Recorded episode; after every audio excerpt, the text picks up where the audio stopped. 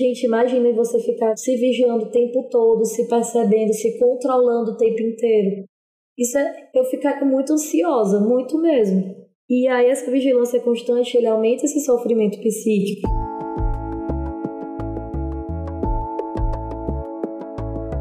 Olá, sejam bem-vindos e bem-vindas a mais um episódio do podcast O Som da Saúde, um projeto de extensão realizado por alunos e professores da Universidade Federal do Maranhão, a UFMA, com o objetivo de discutir saúde de uma maneira fácil, descontraída e divertida. Meu nome é Juliana e no episódio de hoje vamos conversar sobre saúde da população LGBTQIAP+. E aproveitando os conhecimentos da nossa convidada de hoje, nós vamos conversar sobre preconceito, saúde e vivência de pessoas LGBT no Brasil. E para falar sobre esse assunto, nós convidamos a doutora Melanie Trinta, que é formada em medicina pela Universidade Federal do Maranhão, com residência em psiquiatria e pós-graduanda em sexualidade humana. Olá, doutora Melanie, seja bem-vinda ao nosso podcast. E para a gente começar nosso bate-papo, o que, que a senhora acha de se apresentar? É, falar um pouquinho para a gente quem é a Melanie além do currículo, quem é a pessoa por trás da profissional. Oi, gente. É muito prazer estar aqui, um pouquinho rouca, mas acho que vai dar certo. É, eu sou a Melanie 30, eu sou médica formada pela UFMA, foi uma segunda casa para mim, e agora sou médica psiquiatra. Sou uma mulher cisgênero, branca e bissexual. Falo dessa forma porque tem muito a ver né, com o tema de LGBTs, para poder vocês verem quem sou eu e de onde eu falo não é só simplesmente alguém que é apaixonada pelo tema, mas também alguém que vivencia também algumas coisas desse sentido. É, sou mãe de gato, amo esportes, amo esse tema de sexualidade, amo estudar sobre os LGBTs, tanto questão de saúde como as questões mesmo sociais, sociológicas, e enfim, tem muita coisa por trás de mim também, mas acho que é isso. Muito legal saber um pouquinho mais sobre você, doutora Melanie. Adorei a parte de ser mãe de gato. então, é isso. E a gente vai agora começar com as nossas perguntas, pode ser? Pode sim. Então, vamos lá. É, primeiro, a gente trouxe que a Política Nacional de Saúde Integral de Lésbicas, Gays, Bissexuais, Travestis e Transsexuais legitima as necessidades de atenção à saúde da população LGBTQIAP+. Entretanto, mesmo com essa política, essa parcela da população ainda é historicamente marginalizada e excluída, que é um fato que se reflete no acesso à saúde deles. Por que então, mesmo se tendo conhecimento desses empecilhos, ainda falta investimento e atenção para a saúde dessas pessoas? Assim, Juliana, isso é uma, é uma resposta muito complexa, é uma pergunta muito complexa. Principalmente atualmente, né, no Brasil que a gente está vivendo, que está existindo grande desmonte do SUS, que é um, um, um sistema único de saúde é uma coisa assim incrível, que tem o poder material de, de abarcar muita gente e nas suas especificidades, individualidades de cada um, mas a gente está sofrendo um grande desmonte de diminuir os salários dos profissionais, diminuir a questão da educação. E isso, as pessoas que já são minorias acabam sendo muito mais é, sensíveis a isso. Porque se já não tinha antes e já vai diminuir o que é para todo mundo, aí mesmo que vão diminuir ainda mais. Então falta isso, essa gestão que tenha compromisso com essa política de minorias no geral, não só da população LGBT. Falta mudanças estruturais, porque não adianta você ter no papel uma política linda se você não educa as pessoas educa a estrutura, muda a estrutura para que seja mais acolhedora, que traga essa pessoa para perto da gente. E falta também reconhecimentos pelos gestores de que a importância disso, a importância de você pegar a pessoa LGBT, de toda a sua vulnerabilidade, trazer para perto para poder até mesmo salvar a vida daquela pessoa. É, esses direitos, eles são conquistas da comunidade, da comunidade LGBT. Só que eles são muito frágeis a gente precisa dos gestores de pessoas aliadas, de pessoas que não são trans e que são heterossexuais, para tal tem todo também isso, porque foram eles que inventaram a homofobia. Sim, com certeza. Acho que é um papel conjunto, realmente, de toda a sociedade. E é uma coisa que a gente precisa desconstruir esse modelo de assistência que a gente tem atualmente, é desconstruir em diversos níveis, né? E a gente precisa desconstruir tanto no nível institucional, estrutural, como no próprio nível individual mesmo, nós como sociedade, como pessoa. E a gente tem esse modelo atualmente que é pautado na heteronormatividade, e isso é uma coisa que precisa ser desconstruída. E acho que conversar sobre isso, como a gente está fazendo hoje, já é uma forma de tentar ajudar nessa desconstrução. Sim, precisamos conversar, precisamos estudar, precisamos ouvir, precisamos dar ouvidos às pessoas também, porque muitas coisas, por exemplo, eu não tenho noção de muitos sofrimentos que pessoas trans passam, mas eu preciso ouvir, eu tenho que parar para ouvir, para poder compreender e tentar ajudar de, de acordo com o que ela precisa. E a própria política nacional de saúde, ela determina que uma das dos pilares é zerar a discriminação institucional. Só que a instituição ela é feita por pessoas. Então a gente tem que ter um trabalho com pessoas para poder mudar a instituição. Não adianta você ter lá escrito que você tem que respeitar o nome social se a pessoa não tem noção de que isso é importante. E aí ela vai ficar chamando pelo nome de registro, pelo nome que está no registro civil. Entendeu? Então temos que ter essa educação permanente sobre isso e sobre o que aquela discriminação causa de efeitos negativos naquela pessoa. Sim, isso é verdade. É até mesmo porque o serviço de saúde foi o primeiro, ou um dos primeiros, a usar o nome social. E aí, de que, que adianta a gente instituir isso e não colocar em prática, né? Se as pessoas que trabalham não colocam em prática. E isso é uma coisa que com certeza precisa ser modificada. E acho que quebrar essas barreiras é, teria um grande impacto no acesso da população LGBTQIAP+, aos serviços de saúde. Porque acho que tudo isso que acontece acaba impondo barreiras a esse acesso. É, então, com relação a isso que a gente já vem falando, é importante destacar que a LGBTfobia é uma grande culpada pela ineficácia das nossas instituições e justamente por conta disso acaba impossibilitando é, de promover um acesso igualitário e adequado à saúde para esses indivíduos. Então, o que, que nós, como sociedade, podemos e devemos fazer, na sua opinião, para mudar essa realidade? Uma das primeiras coisas é eleger políticos que tenham a pauta LGBT como algo prioritário, que levem a sério da forma que é para levar certo? Nós temos que pressionar esses políticos para que é, cumpram essa agenda, essa pauta, e pressionar gestores, os gestores tanto de saúde como de educação, porque é esse o caminho. Eu sou muito da, do pensamento de que educação é sempre o caminho. A educação é capaz de, de fazer revoluções.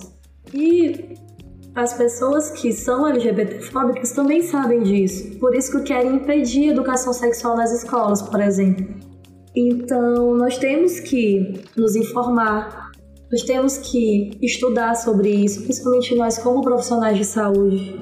Nós temos que ensinar as crianças, porque crianças também são muito promotoras de violências dentro da escola, muitas vezes por não compreender aquilo que está acontecendo.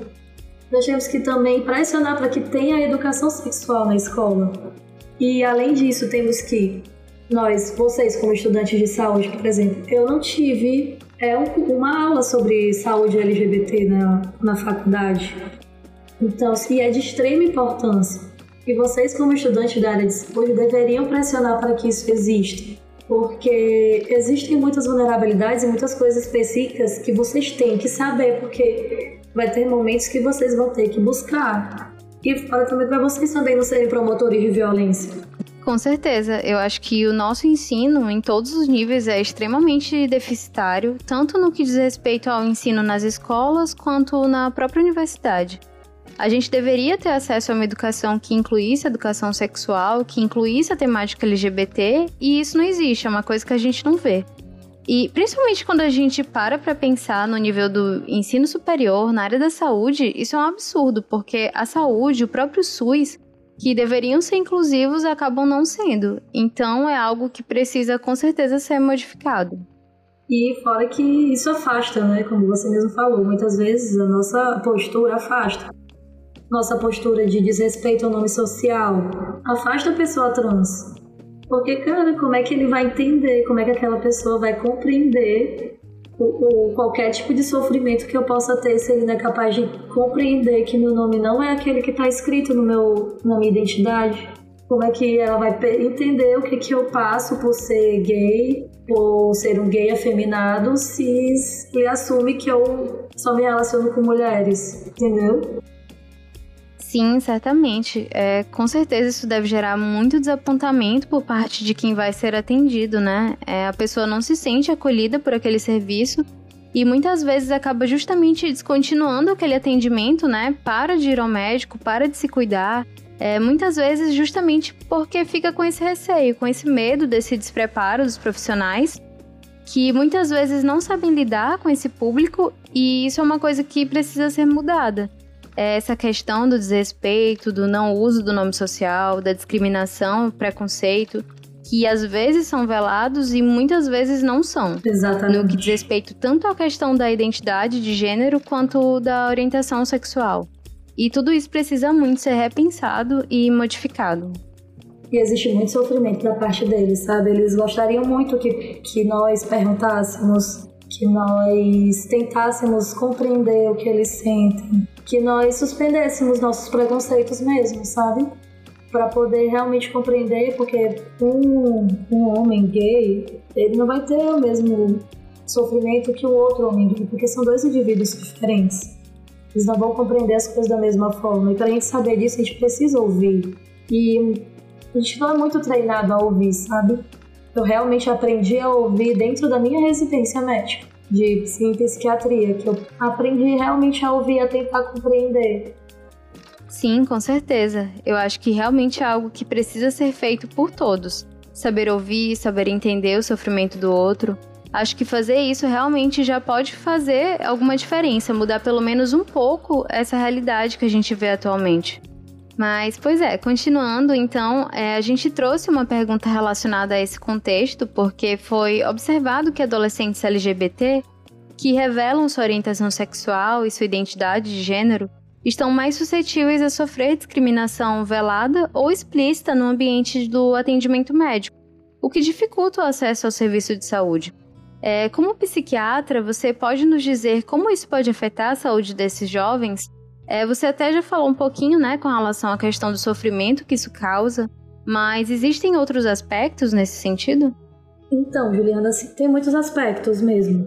Tem um modelo chamado que criaram, não me lembro bem quem foi, que se chama estresse de minoria, que é, são estressores bem específicos e crônicos que causam efeitos danosos à saúde mental, e que causam conflitos naquela pessoa, naquela pessoa que é de alguma minoria, entre a pessoa e a cultura dominante. Então, quando a gente fala do adolescente LGBT, nós temos a LGBTfobia internalizada, que isso acontece principalmente porque a adolescência é um período de muita descoberta, de se perceber como um ser sexualizado, de procurar relações afetivas, relações sexuais, de perceber afetos, afetos estranhos que vêm com o desejo sexual.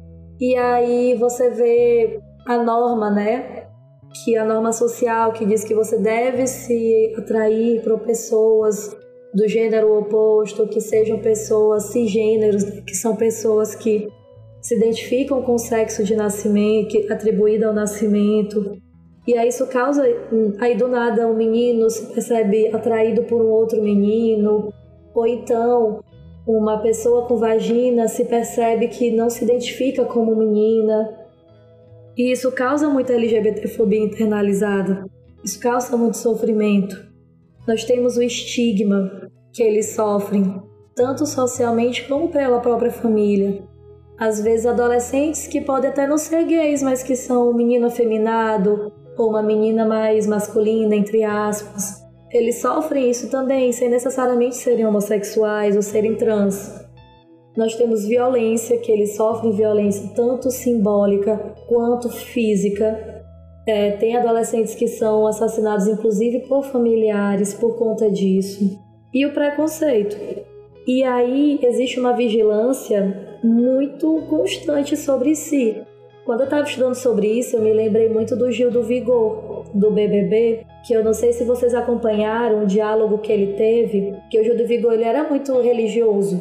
Ele era mesmo muito ativo na igreja. E aí ele tem uma conversa que ele estava falando com as meninas que ele ficava se vigiando o tempo inteiro sobre suas atitudes, sobre a forma de falar, sobre a forma de agir, a forma de sentar. Ele se gravava, se filmava e perguntava para o amigo: Ah, isso aqui tá muito feminino, isso aqui tá muito estranho. E isso, gente, imagine você ficar vigiando, se vigiando o tempo todo, se percebendo, se controlando o tempo inteiro. Isso é.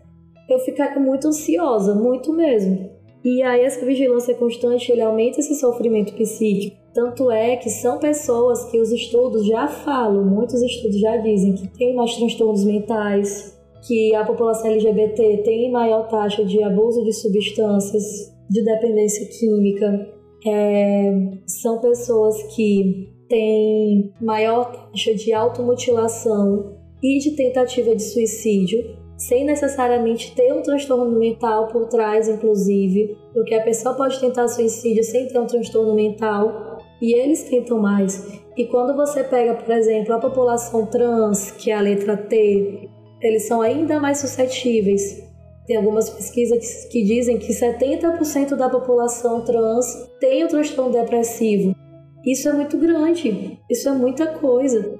Só que são pessoas, por exemplo, que não estão no posto de saúde, que não estão no CAPS e tem essa proporção gigante. Então, onde é que eles estão?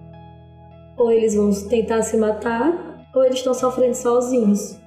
Nossa, sim, com certeza. Acho que são diversos fatores que contribuem para gerar um sofrimento muito grande. Um sofrimento mental, físico, que atinge a pessoa de todas as formas. Sim, sim.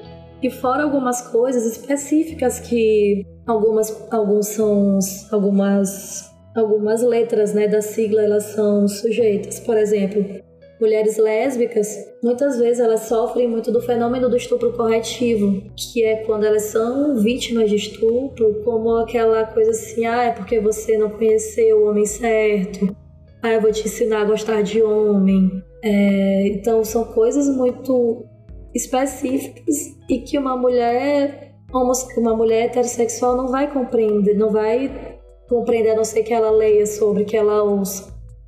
Sim, Entendeu? com certeza. Nós temos as pessoas trans e não binárias que têm a questão do uso do banheiro, que é muito específica para elas e que é muito, muito, elas ficam muito ansiosas. Elas assim, essa população que tem também os homens trans, né? São pessoas que ficam muito ansiosas. Eu já li relatos de pessoas trans que desenvolveram cálculos renais porque não usavam banheiro fora de casa.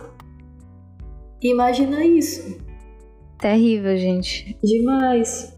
A pessoa se pode de ser quem ela é justamente pelo medo mesmo, porque a gente tá em uma sociedade que, claro, já deu alguns passos para melhorar, mas ainda tem um grande caminho para a gente trabalhar essa inclusão e esse atendimento dessa população. É, eu estava vendo é, também um estudo dizendo que cerca de 40% das mulheres que têm relações sexuais com mulheres e que buscam o serviço de saúde não revelam sua orientação sexual. E acho que acontece, isso acontece justamente por medo do julgamento, de ter um tratamento diferente é, no sentido negativo. Sim, sim, com certeza. E fora assim, principalmente quando, por exemplo, isso das mulheres, já vi casos de homens médicos que chegavam lá, a mulher estava com sua companheira e ele, ah, você sabia que duas mulheres é o sonho de qualquer homem? A gente imagina você ouvir um negócio desse. Gente, meu Deus, que absurdo. Imagina ouvir um negócio desse. E fora, assim, as especificidades que as pessoas não entendem. De passar anticoncepcional para mulheres que têm relações estritamente homossexuais. Qual o sentido disso? Sim, nossa, com certeza é uma coisa que precisa muito ser trabalhada, demais. Sim. E tu falou assim como psiquiatra, né? Só que os efeitos, eles não são só na saúde mental. Você tem efeitos clínicos, você tem efeitos é, orgânicos fora isso. É, a gente tem que ver, por exemplo, que pessoas LGBT elas estão envelhecendo, elas estão se tornando idosas e, a gente sabe que a pessoa idosa ela precisa de, inclusive, protocolos de prevenção, de doenças, de rastreio precoce. E muitos não vão, não, tão, não vão pro, pro serviço de saúde porque por medo de precisar revelar sua, sua orientação sexual, então sua identidade de gênero. É, o fenômeno do envelhecimento faz com que eles tenham ainda mais, eles voltam pro armário, tem esse fenômeno da volta pro armário, porque a gente vê que o envelhecimento é, já é cerceado de, de estigmas em relação principalmente à sexualidade. Sim. E fora as questões, pessoas com útero, elas todas têm que ir pro gineco.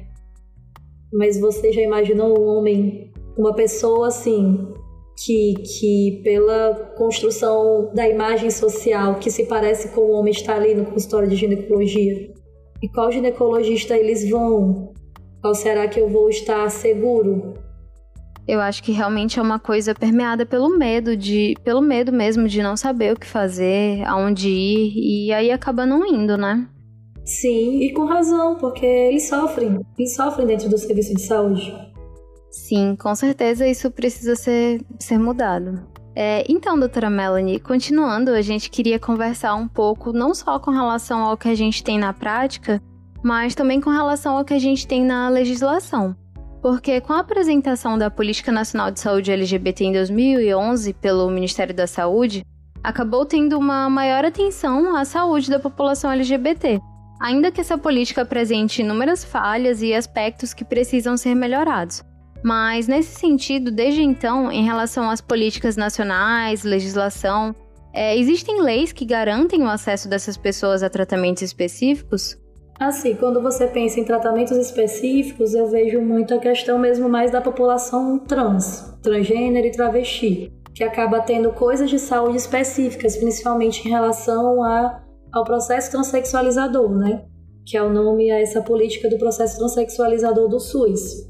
Que aí, pelo processo transexualizador, existem alguns lugares específicos né, do, no Brasil que elas podem fazer, que são pessoas que podem fazer o acompanhamento ambulatorial e o processo cirúrgico, certo? Que eles garantem os direitos a acompanhamento para e pós-operatório, de amputação do pênis, de confecção de uma nova vagina, né, que é a neovagina, de tireoplastia, que é tirar o pomo de Adão de mulheres trans, tem o acompanhamento multiprofissional de para é, assistência hormonal para a população trans ou travesti que deseja fazer o, a hormonioterapia. Tem também a questão de mastectomia para os homens trans ou não binários trans masculinos, né, que são as pessoas não binárias, mas que se identificam com essa expressão de gênero masculino.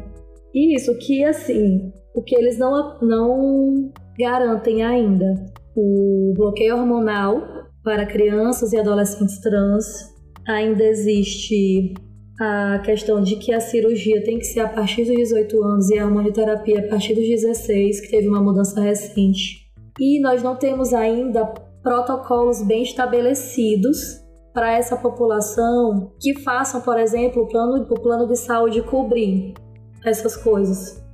Certo, então os planos de saúde geralmente não cobrem esses procedimentos, né? Porque eles definem como se fossem coisas estéticas. E geralmente o plano de saúde não cobre esses procedimentos estéticos. Nossa, isso é uma coisa que precisa mudar. Com certeza. Inclusive, uma coisa até que eu achei estranha com relação ao processo transexualizador é que parece que precisa do diagnóstico de transexualismo. É isso mesmo? Eu achei estranho o uso desse termo porque o ismo denota doença, que a gente sabe que não é, né? Pronto. O transexualismo, ele já saiu do do DSM-5. Sim. Lá é disforia de gênero. Uhum. Agora, eu não tenho certeza absoluta se saiu do, do CID, né, que é o Código Internacional de Doenças. Não tenho 100% de certeza que eu estudei isso há pouco tempo, porque no CID-11, que é o novo, eles já tiraram. Então, eu acho que tem. Mas no, no DSM-5 é disforia, de, é disforia de gênero, mas tem que ter mesmo esse diagnóstico. Tanto é que muitas pessoas trans, elas elas reclamam muito disso. Tem muitos estudos, eu também já ouvi de uma travesti de que elas meio que mentem. Porque não necessariamente elas têm um sofrimento intenso em relação ao corpo. entendeu? Nem todos têm. E às vezes eles só querem mesmo fazer a cirurgia pra não chamar, digamos assim, nem não chamar tanta atenção, mas para poder ter um conforto maior, mas que não necessariamente vão ficar mais felizes. Eu, inclusive, conheço um homem trans que ele é psiquiatra, que ele se formou na UFMA, que fez a mastectomia. E ele fala muito, gente, eu não estou mais feliz por causa disso. Eu estava ok já. Isso aqui foi só por uma questão mesmo de conveniência ou de melhor adaptação. Mas eu não sou menos homem trans por causa disso. Sim, com certeza. Acho que é um processo realmente muito individual, né? Muito diferente para cada pessoa. Sim.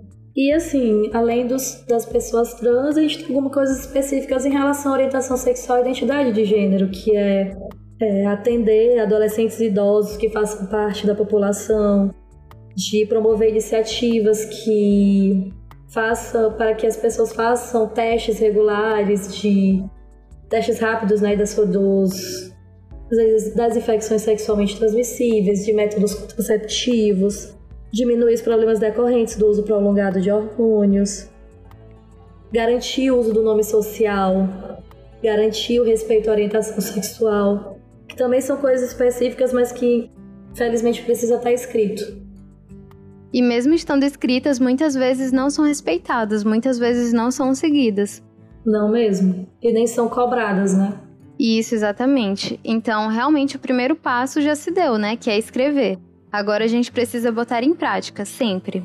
É, então, doutora Melanie, já indo para a nossa próxima pergunta, a gente trouxe que a população LGBTQIAP+, faz parte do conjunto de pessoas que são historicamente excluídas, marginalizadas e violentadas na história do nosso país. E é urgente a busca pelo reparo desses erros. É, então, a gente tem como exemplo a epidemia de AIDS na década de 80, que foi preconceituosamente relacionada fortemente aos homens gays, e se começou a discussão sobre o acesso à saúde da população LGBT, é, à saúde e na prevenção de doenças. E até hoje a homofobia está muito atrelada às dificuldades de controle da epidemia na época. É, assim, como é que isso se reflete na atualidade para as, para as perspectivas de saúde LGBT? Bom, assim, é, a gente já conversou, né, que a população LGBT tem o menor acesso ao sistema de saúde. Uhum. Isso daí não sou só eu que falo, tem muitos e muitos estudos. Principalmente a população trans, trans e travesti. E que essa população tem estudos que falam que 90% das mulheres trans e travestis são profissionais do sexo. Tem uma população que é muito vulnerável a ISTs no geral e ao HIV, a exposição ao HIV. E o HIV, quando ele foi descoberto, ele foi descoberto primeiramente né, no, em homens gays. Tanto é que o primeiro nome dele foi imunodeficiência relacionado ao gay. E aí isso já vem uma carga extremamente estigmatizante, né, nele. Nossa, com certeza. A população LGBT é uma população que tem o seu que é, uma, é marginalizada no geral. Isso era muito pior antes.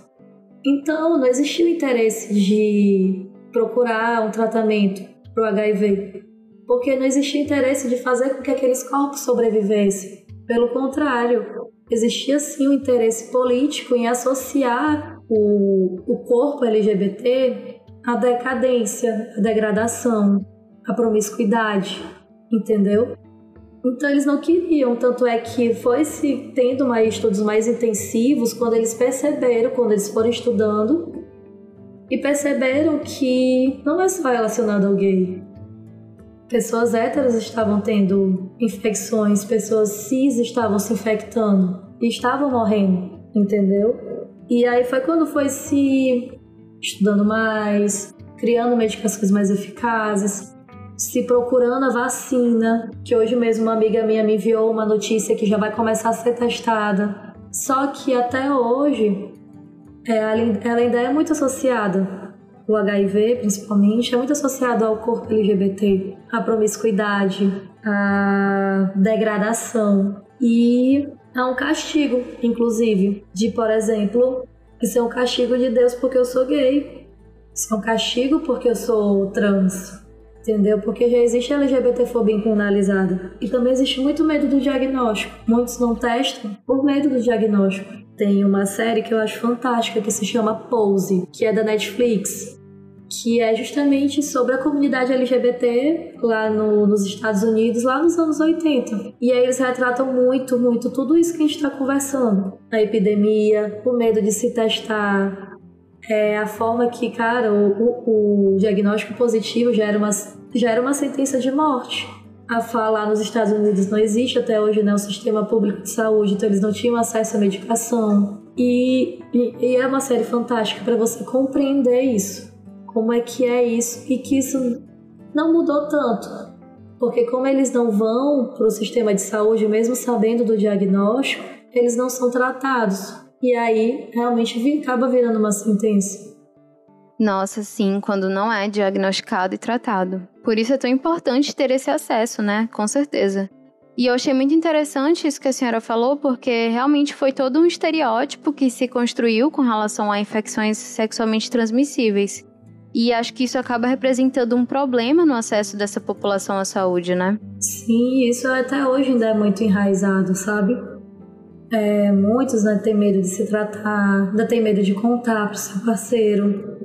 Que é importante contar também, para porque o parceiro tem o direito de fazer a profilaxia, né, para exposição. E, gente, eu, pensando no HIV, né, que é o mais emblemático, os, os tratamentos são muito, muito, muito eficazes, muito eficazes.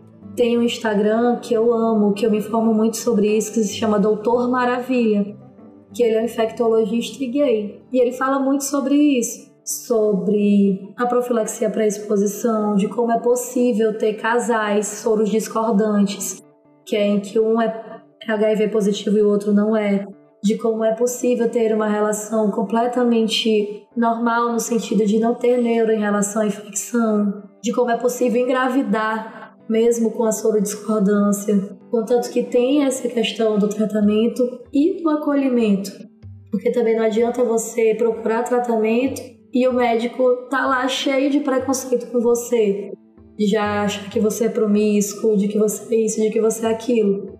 E a gente precisa falar sobre isso porque o próprio HIV ainda é muito, tem muitos, muitas ideias erradas sobre isso. Nossa, com certeza. E, doutora Melanie, você poderia falar um pouquinho mais também sobre como é que funciona a profilaxia pré-exposição e pós-exposição? É, acho que é uma coisa que a gente não escuta falar muito a respeito, então é algo que gera muitas dúvidas, né? A, a profilaxia pós-exposição, ela já existe há mais tempo que ela é tanto é para qualquer pessoa, principalmente para e ela é muito focada em relação a vítimas de violência sexual, porque existe um, uma medicação que é dada pelo SUS e que você toma por 28 dias, que é justamente para evitar que mesmo infectado você desenvolva o HIV, entendeu? Sim. E aí é comum porque pessoas LGBT podem usar, mulheres vítimas de violência usam muito. Inclusive, estavam querendo tirar esse direito de dessa profilaxia pós-exposição. E tem a pré-exposição, que é justamente para pessoas que possam ter algum comportamento que aumente o risco de ter contato. Como, por exemplo, profissionais do sexo. São pessoas que acabam tendo esse maior risco. Então, elas podem se consultar, inclusive sai uma portaria que diz que elas podem, que são que pessoas podem ter acesso pelo SUS também e tomar diariamente. É muito segura, é, não tem efeitos colaterais assim emblemáticos. É, outras pessoas que podem tomar são pessoas, por exemplo, casais discordantes casal que existe um, um que é HIV positivo e o outro que é HIV negativo. A pessoa que não tem HIV pode tomar e ter relações sexuais seguras com seu parceiro. Mesmo se, inclusive, se o parceiro soro positivo tiver a carga viral, né, que é a concentração do vírus no sangue baixa, é, e ele tomar a profilaxia para exposição, eles podem, inclusive, ter relações sem preservativos. Nossa, sim. Ah, isso é muito informativo. A gente precisa saber sobre isso, com certeza. Precisamos. Até porque não é só o infectologista que tem que identificar isso, entendeu? Se eu percebo que o meu paciente, por mais que ele não esteja lá por isso, mas que ele tem um risco de ter uma exposição HIV por qualquer motivo, eu tenho que falar isso para ele. Olha, você tem direito. Isso eu acho que é uma opção boa. E isso também é uma medida de saúde pública, porque é uma forma de conter a infecção. Sim, com certeza. E é uma coisa que precisa ser informada, as pessoas precisam saber. É, então, doutora Melanie, acho que é isso. Essa foi nossa última pergunta. Nossa, essa conversa de hoje foi muito boa para a gente aprender um pouco mais sobre essa questão da desconstrução, é, de todo esse padrão no qual a sociedade está pautada. É, não só a nossa assistência à saúde, mas toda a sociedade está pautada nesse padrão heteronormativo e da compreensão binária de gênero que a gente precisa muito desconstruir. Porque isso acaba criando muitas barreiras né, no que diz respeito ao conhecimento da diversidade sexual, de gênero e no acesso das pessoas LGBTQIAP+, aos serviços de saúde. E acho muito bom a gente conversar e aprender mais sobre isso. Então, queria agradecer mais uma vez sua participação. Foi uma conversa muito educativa e tenho certeza que todo mundo que está escutando deve ter gostado e aprendido bastante com as suas reflexões de hoje. É, se quiser deixar mais algum recado, pode ficar à vontade, doutora Melanie. Não, só agradecer, assim, eu achei, como eu falei, eu acho esse projeto fantástico. E precisamos mesmo falar mais sobre isso, principalmente pessoas aliadas, porque a comunidade grita tudo isso que a gente está conversando o tempo inteiro. A gente que não dá ouvidos e a gente que não leva a sério. Então nós precisamos ter esse movimento de falar sobre e de falar no nosso meio privilegiado também. Com certeza. E, então, muito obrigada. Sempre que precisarem, eu amo falar sobre isso, amo estudar sobre isso. E a gente amou escutar. muito bom, muito bom. Muito obrigada de verdade. E por hoje é só, pessoal. Por fim, para você que está nos escutando, é muito importante lembrar: a LGBTfobia é crime e deve ser repudiada sempre. Ela é a causa de inúmeras violências contra pessoas LGBT, é causa de sonhos roubados e de vidas levadas todos os dias. Acima de tudo, devemos respeitar e acolher cada pessoa como ela é e também nos educarmos sobre o assunto para cada dia que passa lutar mais e mais contra a LGBTfobia. E é isso. Se você tiver dúvidas ou sugestões, entre em contato conosco através do e-mail osondasaude@gmail.com ou nosso Instagram, arroba o som da saúde. Tchauzinho e até o próximo episódio!